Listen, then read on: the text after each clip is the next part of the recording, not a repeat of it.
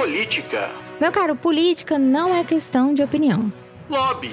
Lobby é defesa de interesse. Corrupção não é lobby. Patadas. Pantufer, se você não sabe para que porra serve um deputado, você nem devia votar para início de conversa. E outras coisas com P. E com outras letras também. Pamonha é a melhor comida do mundo, porque ela foi criada diretamente por Deus. Deus criou o mundo e logo na sequência ele criou a pamonha.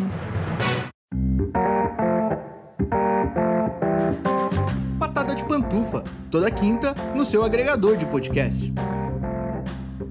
Esse podcast é um oferecimento da editora de livros Colenda.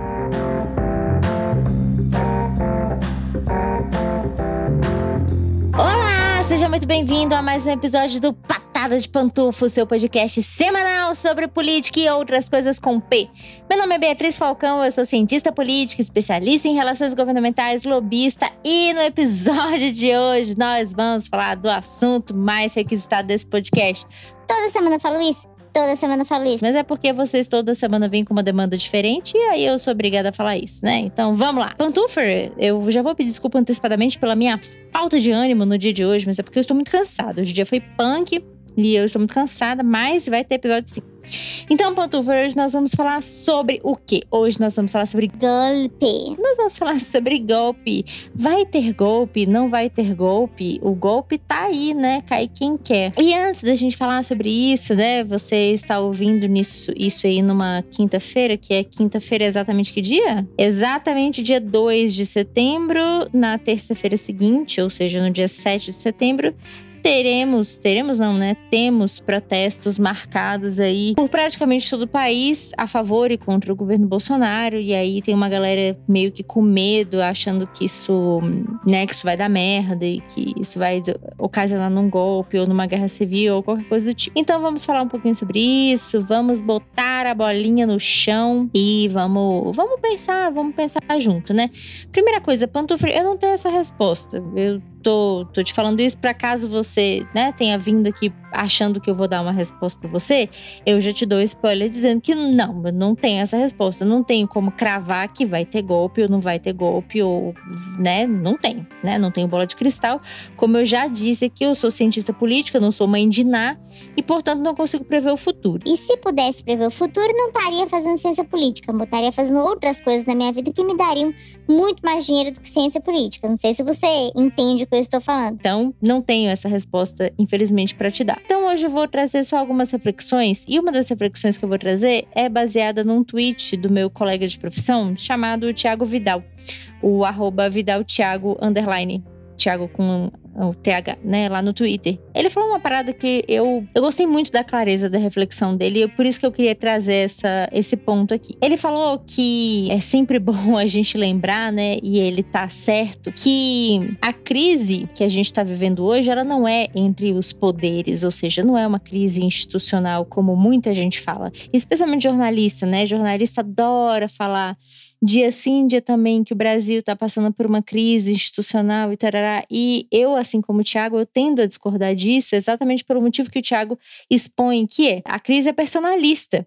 Né, ela parte exclusivamente do presidente da República e não há sequer coesão dentro do próprio governo às ações do presidente Bolsonaro. Eu tendo a concordar bastante com o que o Tiago Vidal fala aqui e eu acrescentaria também mais alguns pontos que é justamente o seguinte: a gente virou meio que cachorro correndo atrás do próprio rabo, no sentido político, né? E no sentido social também, em alguma medida. A gente está se distraindo tanto com outras coisas que a gente acaba esquecendo daquilo que é fundamental. Mas mais importante do que isso, a gente permitiu tantas vezes que a corda se estirasse. Que a corda se estirasse, que a corda se estirasse. E a gente foi levando o nosso limite um pouquinho mais para trás, um pouquinho mais para trás, um pouquinho mais para trás, todas as vezes que agora a gente está na beira, né? A gente está ali na beirinha do abismo sem saber se vão chutar a gente para baixo ou se vão deixar a gente sair. Isso é uma situação meio merda, né? Não sei se vocês têm essa sensação também, mas eu tô. Isso é uma sensação merda, porque você fica totalmente refém da ação da outra pessoa, né? Você fica totalmente refém do que a outra pessoa vai fazer. E eu falava, né, há pouco com o meu irmão, com o Dan, é exatamente sobre isso, sobre esse sentimento constante que é muito comum na política, assim como é muito comum nas religiões também, que é de você inflar os ânimos, você fazer com que as pessoas tomem decisões ali na base, na base da adrenalina. E isso é ruim, porque você, quando você toma uma decisão na base da adrenalina, você dificilmente toma uma decisão racional. E quando que você toma uma decisão baseada na adrenalina? Geralmente quando você está com medo ou com pressa. Então, meus caros pantufers, Eu vim aqui dizer exatamente isso que eu vou dizer pra vocês agora. A gente tem que baixar a adrenalina, sabe? A gente tem que baixar um pouco a adrenalina e pensar um pouco com de maneira mais racional. Eu tendo a achar que todas as vezes que esses sentimentos eles começam a inundar o inconsciente coletivo, a merda tende a ser muito maior, justamente porque a gente não consegue pensar direito, a gente não pensa com racionalidade, a gente pensa com medo. E nenhuma decisão tomada com medo geralmente dá certo, a não ser claramente que você esteja no meio de uma floresta, venha um urso correr atrás de você e aí você foge do urso porque você tá com medo. aí tudo bem. Aí, nesse caso, você está fazendo bem em pensar com medo, né? Mas, de modo geral, a decisão tomada com medo, ela é uma decisão irracional. E na política, eu tô para dizer para vocês que isso não costuma dar certo a questão de tomar decisões com medo, justamente porque a coisa tende a piorar bastante. E eu quero que vocês percebam como esse cenário é interessante, né? Do ponto de vista, obviamente, né, do ponto de vista de objeto de estudo, não do ponto de vista antropológico, porque afinal de contas nós estamos dentro desse objeto e não tá interessante, né? Não sei para vocês, mas não costuma estar interessante. Mas do ponto de vista do objeto, né, do objeto estudado, como é interessante esse cenário, né? Em que a gente perdeu totalmente o, o- as rédeas da situação, a gente perdeu totalmente o limite da situação, a gente se vê refém é, de uma pessoa que não tem governabilidade alguma, mas que, na falta da governabilidade, joga com o medo, né? Usa o medo como uma arma. Isso é interessantíssimo, né? Porque é uma tática, é uma tática de guerra mesmo, né? Você não tem mais armas na mão, então você vai pra mão, você vai, você vai brigar com o que você tem. E o que que tem? Tem as palavras, tem o jogar com o psicológico, tem o criar inimigos, e eu falo disso há muito tempo, muito, muito tempo mesmo. Nossa, acho que desde o primeiro anticast que eu participei na minha vida, eu falo sobre isso, sobre a criação dos inimigos e como é perigoso a gente comprar esse discurso dos inimigos. Você que é meu inimigo, do outro que é meu inimigo, da instituição X que é minha inimiga, do Congresso que é meu inimigo, do Supremo que é meu inimigo. É... Agora estão chamando isso. eu adorei. Agora estão chamando isso de ditadura de toga, né? Eu achei muito engraçado, porque eu imaginei os, os ministros do Supremo de toga numa vibe meio Batman, tá ligado? Rondando pela cidade, voando com as capas e tal. Achei a cena engraçada. Na minha cabeça foi engraçado. Não sei se você achou engraçado aí na sua cabeça, mas na minha foi engraçado na hora que eu pensei. Agora, em particular, já não foi mais tão engraçado, porque agora eu externalizei. Quando você externaliza uma coisa que é engraçada na sua cabeça, ela automaticamente deixa de ser engraçada. Enfim. Né? Enfim, segue o baile, segue o baile. Se alguém quiser fazer aí uma, uma ilustração sobre isso, pode ficar à vontade. Os pantufres que manjam aí de artes, de como é que chama? De design gráfico e etc. Se pá, fica mais engraçado do que eu falando. Acho curioso, né? Esse, esse cenário que a gente tem hoje. Que é o de puta bosta, né? Um cenário de puta bosta. Mas apesar de ser um cenário de puta bosta, é um cenário em que a gente cravou pra gente mesmo, né? A gente se enfiou nisso, a gente se enfiou, a gente, cravou, a gente cavou essa cova e nós estamos deitando na cova e puxando a primeira pá de cal. Interessante, né? A ruína humana. Será que é, será que é assim que as civilizações acabam? Será que foi assim que as civilizações acabaram? Tipo assim, porra, você para pra pensar os gregos, os romanos, os caras dominavam o mundo, tá ligado? Alexandre e os caralho, velho, os caras dominavam o mundo e de repente eles não dominam mais. Será que é assim que as civilizações começam a ruir? Interessante, né? Mas o que eu tava falando? Ah, não, sim. Eu tava falando justamente que esse cenário, opa, caiu. Esse cenário ele vem se perpetuando, né? E ele vem se repetindo cada vez mais, toda semana, toda semana. Se você for parar para pensar, é, todos os dias do governo, desde que a gente passou pelo processo eleitoral de 2018 até o dia de hoje, toda semana é a mesma historinha que se repete. É um absurdo que é dito, a mídia caindo em cima e expondo como essas coisas são absurdas de serem ditas. E em alguma medida eles estão certos, né? Porque as coisas absurdas têm que ser expostas mesmo, né? Enfim, não dá para passar batida e deixar como se nada tivesse acontecido. E aí algumas instituições dão uma chorada, outras dão uma passada de pano, enfim, sempre se repete, sempre, sempre, sempre se repete. Nossa, parece que a gente tá vivendo num, num looping. Não sei se vocês viram Loki, mas se vocês não viram também, isso não é um, um preceito inédito que Loki trouxe, não, tá? Mas enfim, eu achei eu lembrei só porque foi a série mais recente que eu vi que traz essa, essa abordagem. Mas que a penalização do, do ser humano é o looping dos piores momentos que a pessoa já viveu. Ah, Lúcifer também entra. Ah, Lúcifer também. Caralho, será que Loki plagiou Lúcifer? meu Deus! Meu Deus!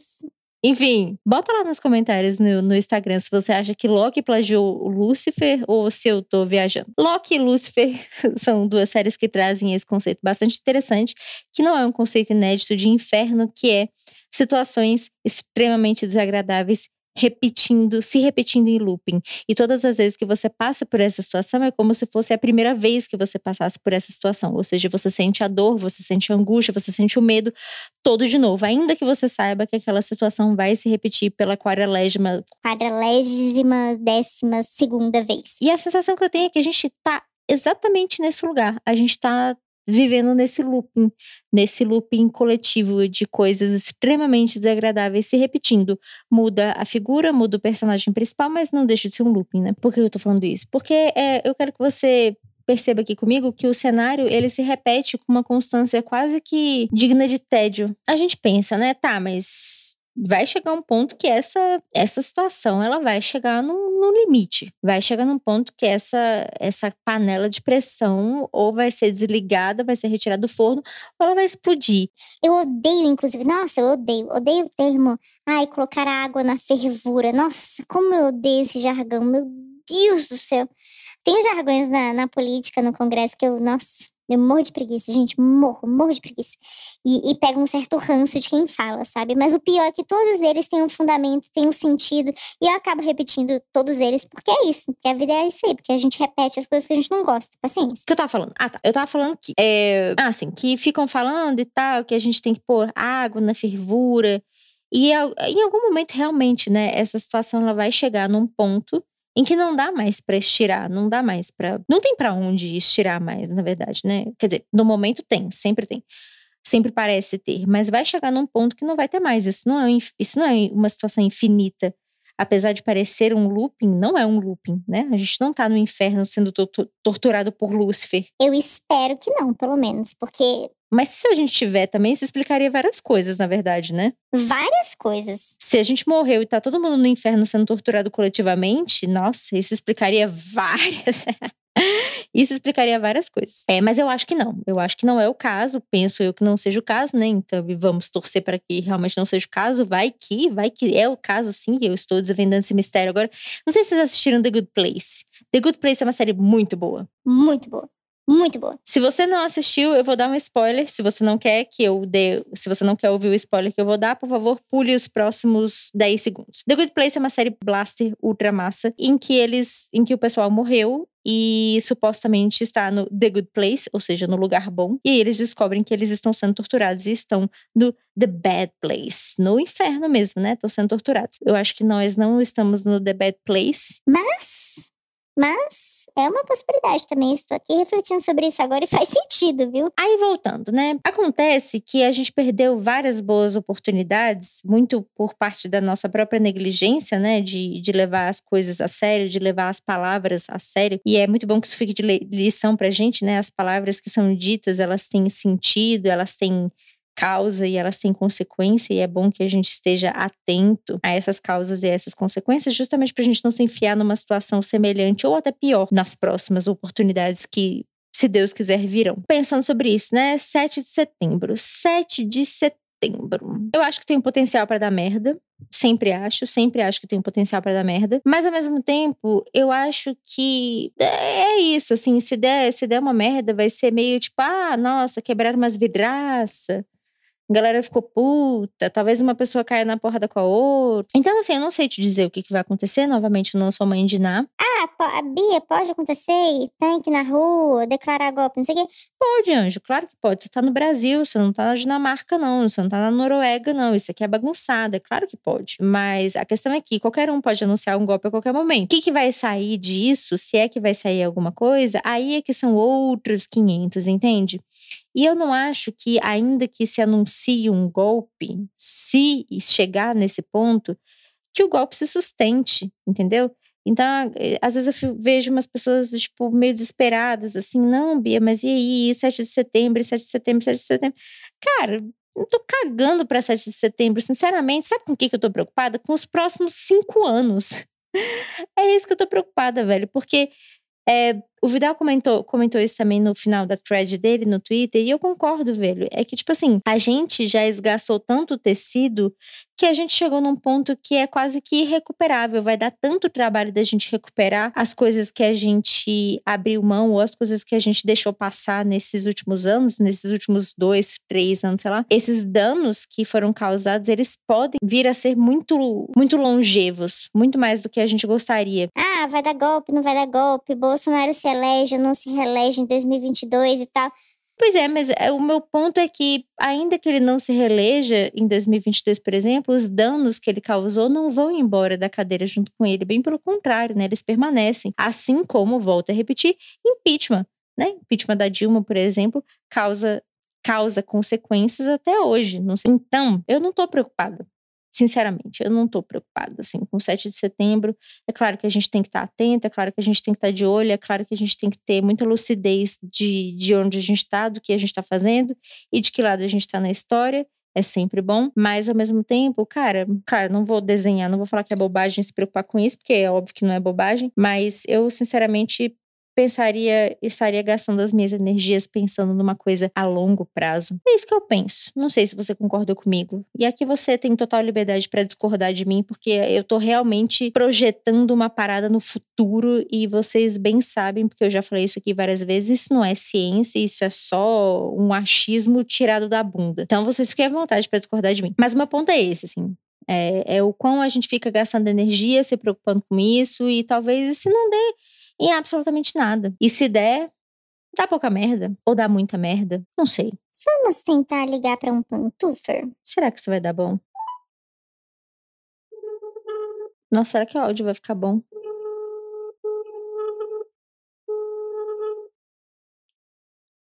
Será que a pantufer vai atender o telefone? É, não deu certo. Eu tentei ligar para uma pantufer, a pantufer não atendeu o telefone, é uma pena eu sorteei aqui o nome dela para ela dar a opinião dela sobre a questão do 7 de setembro. Tudo bem que o horário que eu tô gravando, né, gente, é pedir demais. Mas a gente, né, foda-se, a gente tenta, não custa tentar. O importante é ter cara de pau. Enfim, gente, então o que eu queria dizer para vocês, eu não sei se eu cheguei a alguma conclusão, eu não sei se eu deixei as coisas mais confusas, mas eu estou aqui fazendo uma reflexão e convido você a fazer essa reflexão comigo. E a moral da história é isso, né? É que apesar de qualquer coisa, independente de qualquer coisa, independente de qualquer coisa que aconteça, a gente tem muito trabalho pela frente, a gente tem muito chão, e a gente não pode ter ilusão de que as coisas vão se resolver fáceis, especialmente depois de anos fazendo merda. Então eu acho que no fundo, no fundo, Sinceramente, eu acho que não vai, não vai ter grande coisa, não. Inclusive, viu, choveu em Brasília, choveu agora no meio da seca em Brasília, o que é algo inédito. Então, eu estava até comentando isso com meu irmão. Eu nunca menosprezo o potencial do universo de fazer as coisas darem errado. Então, não duvido nada que no 7 de setembro chova, caia a maior tempestade do mundo, bata um tufão aqui em Brasília e não vai ter porra nenhuma, não vai ter não vai ter protesto, não vai ter manifestação, não vai ter tiro de canhão, não vai ter nada, não vai ter nada. Tá bom, Pantufer, então era mais ou menos isso que eu queria te dizer hoje. Eu lamento se eu não te dei nenhuma resposta concreta, nenhuma resposta que você queria, mas eu acho que a reflexão que fica é essa daí. Temos muita coisa ainda para fazer pela frente, muitas coisas acontecendo, gente lançando candidatura para o ano que vem, a gente já pensando em 2022, sendo que o desemprego tá batendo aí na porta, sendo que a conta de energia tá aí subindo, sendo que o preço das coisas do supermercado tá aí cada dia mais caro.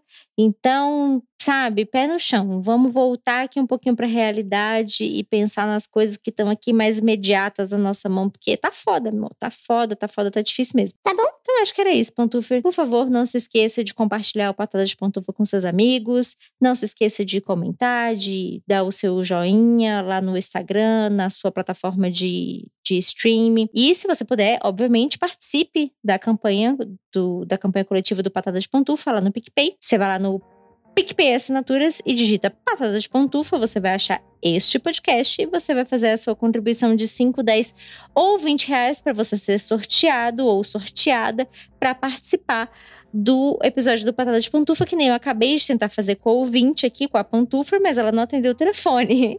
Paciência, tudo bem. Mas o importante é que você é, colabore com o seu produtor de conteúdo favorito, não precisa ser eu necessariamente, mas colabore com algum produtor de conteúdo que você goste, que você admire, que você apoie o trabalho, tá bom? Porque é trabalhoso fazer isso aqui. Tá bom, Pantufa? É isso. Um beijo, até semana que vem.